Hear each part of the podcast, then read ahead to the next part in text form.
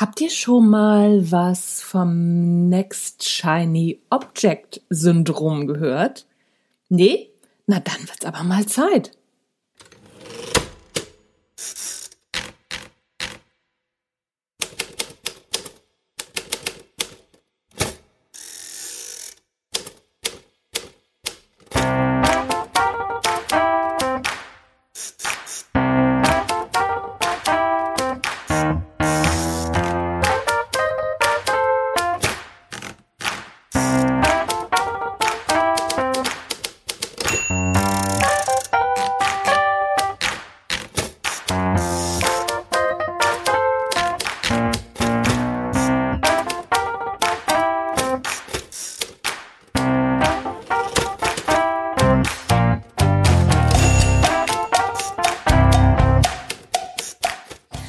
Zusammen und herzlich willkommen beim Erfolgreich Schreiben Podcast, der einzige Podcast, in dem erfolgreiche Autorinnen und Autoren ihre Schreibgeheimnisse verraten und aus ihrem Leben plaudern. Außerdem bekommst du praktische Schreibtipps, tolle Impulse, Motivationskicks für deinen Schreibprozess und deinen Weg zum eigenen Buch.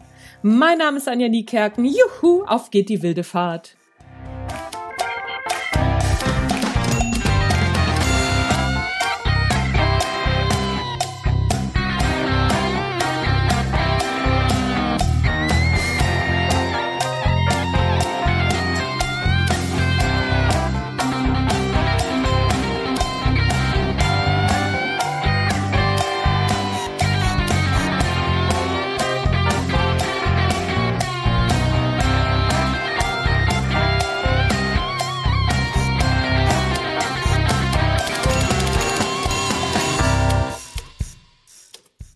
Das Next Shiny Object Syndrom. Sechs Tipps für ein starkes Mindset für AutorInnen. Vorab, hier geht's um eine der fiesesten Autorinnen oder Autorenkrankheiten, die es überhaupt gibt und die kaum jemand kennt. Das Shiny Object Syndrom. Gerade Autoren und Autorinnen werden häufig davon befallen. Was das genau ist, das Shiny Object Syndrom ist der Drang, jeder neuen Idee zu folgen, ohne diese erstmal auf Herz und Nieren zu prüfen und ohne Rücksicht auf das aktuelle Schreibprojekt. Das hat jede von uns schon mal erlebt. Jeder, jede, wer auch immer. Dabei ist das Shiny Object Syndrom nicht per se schlecht, denn neue Ideen sind ja grundsätzlich mal was Gutes. Wenn sie uns aber jetzt daran hindern, Dinge zielgerichtet zu Ende zu führen, dann ah, stimmt da irgendwie was nicht. Also machen wir mal den Faktencheck. Das Shiny Object Syndrom setzt dich außer Gefecht. Stell dir mal vor, du hast just in diesem Moment die beste Buchidee ever. Und wenn du nicht sofort mit der Umsetzung anfängst, wird das nie was. Die Jetzt- oder Nie-Falle schnappt in diesem Moment zu. Ja, auch das kann zur Falle werden. Zwar sagen wir ja auch immer, also, ne, wenn nicht jetzt, wann dann, aber wenn du gerade bei anderen Projekten bist, dann ist das nicht so zuträglich, das neue oder das aktuelle Projekt gerade einfach mal links liegen zu lassen und Attacke loszumachen. Und stell dir mal vor, ein paar Monate später dämmert es dir dann, dass die Idee doch nicht so brillant war. Was dann? Und was ist passiert? Ja, Shiny Object Syndrom, volle Kante zugeschlagen. Eins mal vorweg, alle erfolgreichen Autorinnen und Autoren waren schon mal an diesem Punkt und sind es auch immer mal wieder.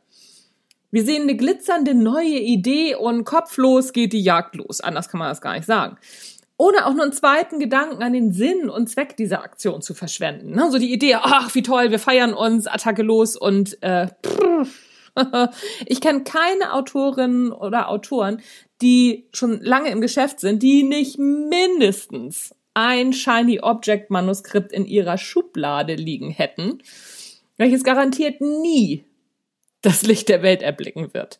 Und das wissen die auch weil die Grundidee zwar im ersten Moment ganz attraktiv war, aber auf den zweiten Blick eben einfach nur noch eins ist. Ziemlich dämlich. Und jetzt kommt die Preisfrage. Wie können wir eine gute Idee von so einer Glitzeridee, von so einer Shiny Object Chimäre unterscheiden? Also gucken wir uns das mal genauer an, bevor wir zu den sechs Tipps für ein starkes Autoren- und Autorinnen-Mindset kommen. Wichtig. Das Shiny Object Syndrom ist keine Krankheit oder keine Indikation für psychische Störungen. Im Gegenteil.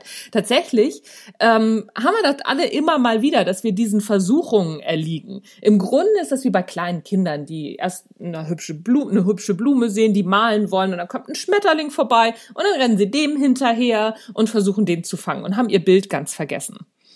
Oder anders. Die neue Idee ist am Anfang einfach viel attraktiver, einfach nur weil sie neu ist. Aus gar keinem anderen Grund ist sie attraktiver. Und weil sie noch keine Arbeit macht. Und die alte, solide Idee, an der wir schon lange feilen, die ist anstrengend und vielleicht auch schon unattraktiv. Vielleicht bleibst, bist du gerade äh, stecken geblieben in deinem Manuskript. Und vor allem bedeutet die alte Idee eben eines, Anstrengung. Und dafür ist unser Hirn grundsätzlich mal nicht zu haben. Unser Hirn ist nämlich wahnsinnig bequem. Das rennt lieber dem Schmetterling hinterher, als ein Blumenbeet anzulegen und es lange zu pflegen, bis es voller Blumen und Schmetterlinge ist. Natürlich verliert es auf der Jagd nach dem Schmetterling auch wieder die Lust an dem Schmetterling und lässt sich wieder von was anderem ablenken, weil das leichter ist, weil es keine Anstrengung verursacht. Wir erinnern uns, Anstrengung findet das Gehirn doof, also wieder der leichten Idee hinterherjagen. Das ist das Prinzip. Und jetzt kommen die sechs simplen Strategien gegen das Next Shiny Object Syndrom beim Schreiben. Prüfe eine Idee mehrmals auf Herz und Nieren. Ja, okay, das ist ja jetzt auch so ein No-Brainer, ne? Ja. Aber wenn eine neue Idee an die Tür klopft, klopft, knopft, klopft, dann neigen wir Autorinnen und Autoren nicht nur dazu, die Idee hereinzubitten, wir rollen ihr in der Regel auch gleich den roten Teppich aus, schmeißen die alten Ideen aus dem schönen Zimmer, um Platz für die neue Idee zu schaffen. Schon bei dem Bild wird relativ schnell klar, wie merkwürdig das ist. Wir kennen die Idee doch noch gar nicht richtig. Und das heißt nicht, dass wir die Idee draußen stehen lassen. Aber wir organisieren auch nicht gleich unser ganzes Haus um. Wir bitten die Idee herein, und sie darf erst einmal im Wartezimmer Platz nehmen. Und dann schlafen wir noch mal eine Nacht darüber oder zwei. Außerdem fragen wir uns, ob sie zu unserem Warum und zu unseren Zielen passt. Das ist der erste Schritt. Der zweite Schritt ist, stell die richtigen Fragen. Eine meiner Lieblingsfragen ist die eine Million Dollar Frage. Zumindest auf der finanziellen Seite ist es immer mal wieder sehr hilfreich. Und wir wollen vom Schreiben ja auch ein Stück weit leben. Die Frage ist ganz einfach. Welche Idee bringt am meisten Geld? Okay, das ist erstmal überhaupt nicht kreativ und ziemlich kapitalistisch gedacht, aber leicht abgewandelt ist sie auch schon für Schöngeister wieder praktikabel. Welche Idee bewirkt mit Sicherheit am meisten? Das hat schon eine ganz andere Qualität. Weitere Fragen könnten sein, habe ich die Zeit, jetzt an dieser Idee zu arbeiten? Bietet die Idee einen Mehrwert für meine Zielgruppe? Passt die Idee in mein Portfolio? Passt sie zu mir als Autorin oder als Autor? Und wenn alle Stricke reißen, mach eine klassische Pro- und Kontraliste. Übersteht die neue Idee alle diese Punkte, dann darf sie zumindest mal im Wartezimmer bleiben. Drittens, mach den Ziele und Warum Check. Zahl die neue Idee auf dein Ziel und dein Warum ein. Klingt komisch? Hier ein Beispiel von mir. Aktuell habe ich verschiedene Ideen für neue Bücher. Noch habe ich mich nicht klar entschieden, welches der Bücher ich jetzt tatsächlich schreiben werde. Aber alle Ideen passen zu meinen Zielen und zu meinem Warum als Autorin mein Warum in meinen Sachbüchern oder für meine Sachbücher ist, Menschen darüber aufzuklären, wie die graue Masse zwischen ihren Ohren tatsächlich funktioniert. Denn unser größter Fehler ist, dass wir denken, wir könnten denken. Passt eine Buchidee nicht dazu, dann darf sie auf die B-Liste, die ich in Angriff nehmen werde, wenn die A-Liste die Liste, die auf mein Warum einzahlt, abgearbeitet ist. Vielleicht rücken manche Ideen auch irgendwann auf die A-Liste, weil wir uns ja auch weiterentwickeln oder verändern und manche Ideen bleiben ihr Leben lang auf der B-Liste, was auch völlig in Ordnung ist. Viertens, Prioritäten setzen. eine sehr schöne Frage aus der Arbeit mit Werten, aus dem NLP, der neurolinguistischen Programmierung ist, was ist wichtiger, A oder B? Mit dieser Frage wird der Wertekanon in diesem NLP-System erarbeitet.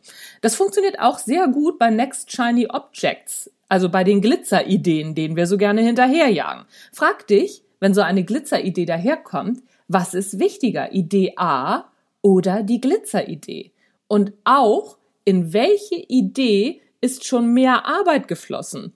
Und welche Idee wird damit wahrscheinlich auch schneller zu Ende gebracht werden. Das ist ein Punkt, den vergessen wir nämlich ganz, ganz oft. Wenn wir so eine neue, tolle Idee haben und eine alte, schon sehr ausgearbeitete, sehr weit gereifte Idee, die nicht mehr so attraktiv ist, auch da liegen haben, dann vergessen wir, die Frage zu stellen, welche Idee wird schneller zu Ende geführt? Und das ist die neue Glitzeridee ganz klar ein Nachteil. Und mal abgesehen davon, du kannst die Glitzeridee ja immer noch für später aufheben. Auch das ist so ein Gedanke, der wahnsinnig hilfreich ist. Fünftens, recherchiere die Idee für einen festgelegten Zeitraum. So, es gibt Glitzerideen, die die ersten Punkte auf der Glitzer-Checkliste, nenne ich sie jetzt mal, problemlos überstehen. Dann gönn dir einen näheren Blick darauf. Warum denn auch nicht? Aber damit du dich nicht verlierst, setzt du dir einen Zeitraum fest und fängst an zu recherchieren ein klarer Zeitraum. Ne? So und so lange recherchiere ich. Vielleicht eine Woche oder einen Tag, so und so viele Stunden. Und dann nagel ich meinen Hintern auch an den Schreibtisch und recherchiere. Aber mit dem ganz klaren Ziel, die Qualität der Idee zu überprüfen. Und das im wissenschaftlichen Sinne. Das bedeutet, du suchst nicht nach Argumenten für deine Idee, sondern nach Argumenten dagegen. Falsifizierbarkeit. Ne? So du falsifizierst deine Idee. Das ist schon die Königsdisziplin, aber die solltest du als Sachbuchautor und als Sachbuchautorin auf jeden Fall drauf haben und alle deine Buchideen durch diese Form der Prüfung schicken. Wenn du im großen Verlag schreibst, dann machen das in der Regel die Verlagsmitarbeiter für dich. Da wird auch wirklich geprüft, bringt das was, der Vertrieb guckt drauf und, und, und. Und wenn du aber noch keinen Verlag hast oder als Self-Publishing-Autor oder Autorin schreibst, dann bist du halt selber gefragt. Sechstens. Setz es auf die Ideenliste. Ich habe das ja jetzt mal schon mal im Subtext so ein bisschen angesprochen, die Ideenliste. Eine Ideenliste ist nicht nur hilfreich für die Momente, in denen dir nichts einfällt. Ne? Dann kann man immer drauf gucken und sagen, ach so, ja, guck mal hier, das, äh, das passt jetzt da ganz gut zu oder das könnte ich jetzt mal schreiben.